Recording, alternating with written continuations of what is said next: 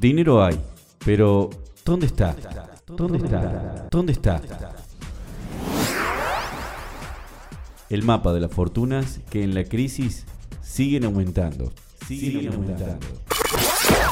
Mientras los aumentos de salarios ya llevan tres años por debajo de la escalada inflacionaria, las ganancias empresariales en Argentina no paran de crecer. No, paran de crecer. Desde el gobierno, conjuntamente con las burocracias sindicales, tratan de cerrar paritarias que no sean superiores al 35%.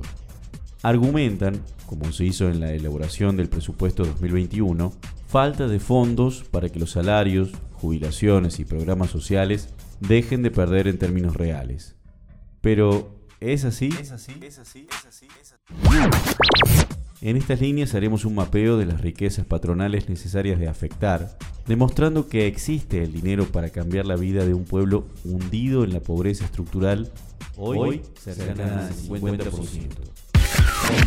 Parece irreal que en un año donde la economía va a crecer cerca de un 6%, hay cosechas récords y superávit fiscal en lo que llevamos del 2021, los salarios sigan por debajo de lo que ha aumentado la inflación.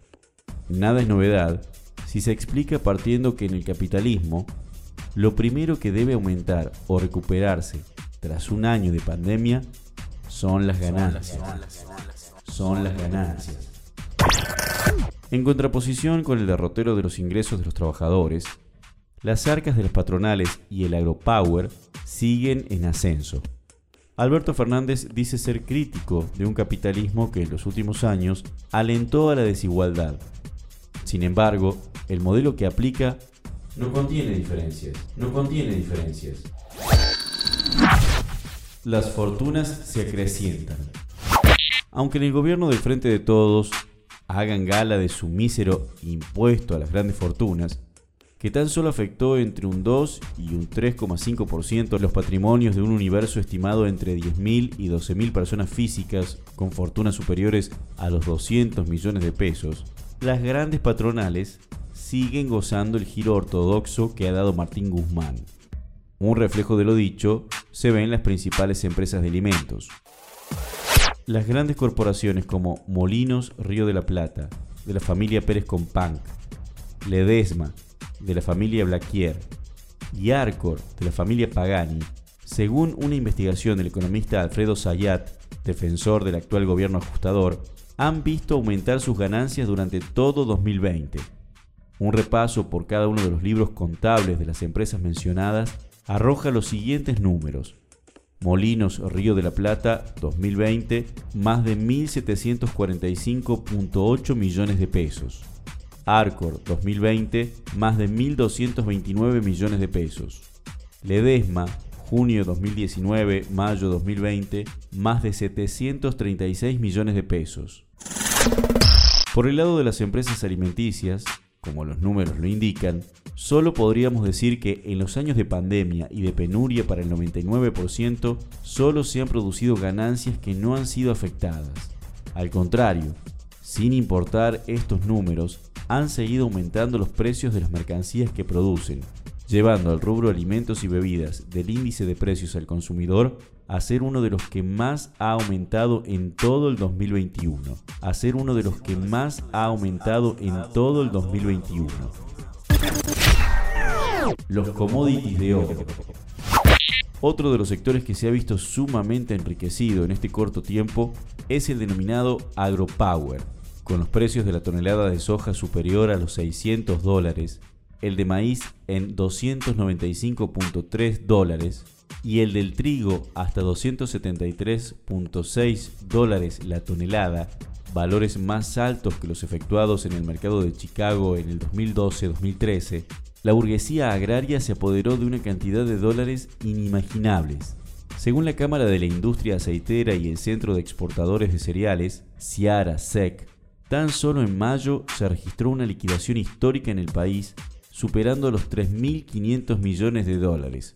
En cuanto a lo que va del año, ya alcanzaron una cifra superior a los 13.000 millones de dólares, obteniendo aumentos en sus exportaciones que si se compara mayo del 2020 con mayo del 2021 superan el 80%.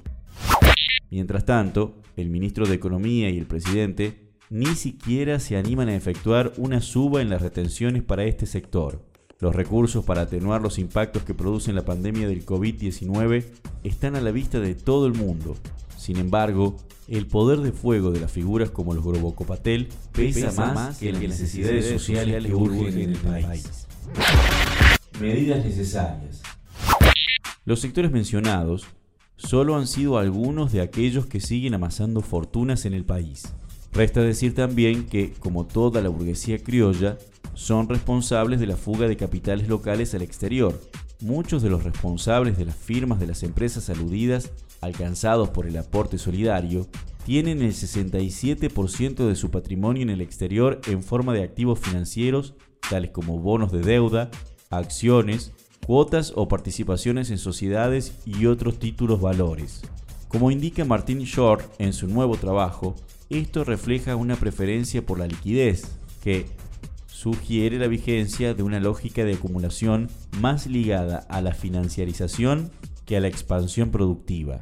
Más ligada a la financiarización que a la expansión productiva. Ante tal panorama, podemos concluir que el dinero para revertir la situación de la mayoría de los argentinos existe. Solo falta voluntad política para hacerlo. Se pueden afectar los intereses de estos grupos concentrados realizando un verdadero impuesto a las grandes fortunas. Un impuesto que grave riquezas que se estimen en los 100 millones de pesos, con tasas del 5 al 15%, afectando no solo a personas físicas, sino también a bancos, la especulación financiera, empresas con altas rentas y tierras e inmuebles de los grandes terratenientes y especuladores inmobiliarios.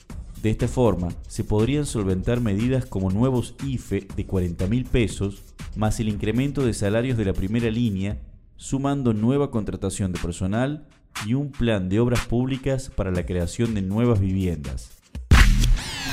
En fin, desde el MCT en el FIT Unidad promovemos una política opuesta por el vértice al ajuste impuesto por Guzmán con el aval de Fernández y toda la coalición del Frente de Todos, para que lo que se achique sean las ganancias de los que siempre ganan, que los salarios sigan perdiendo poder adquisitivo no es por dificultades de gestión ni por el imprevisto de la pandemia.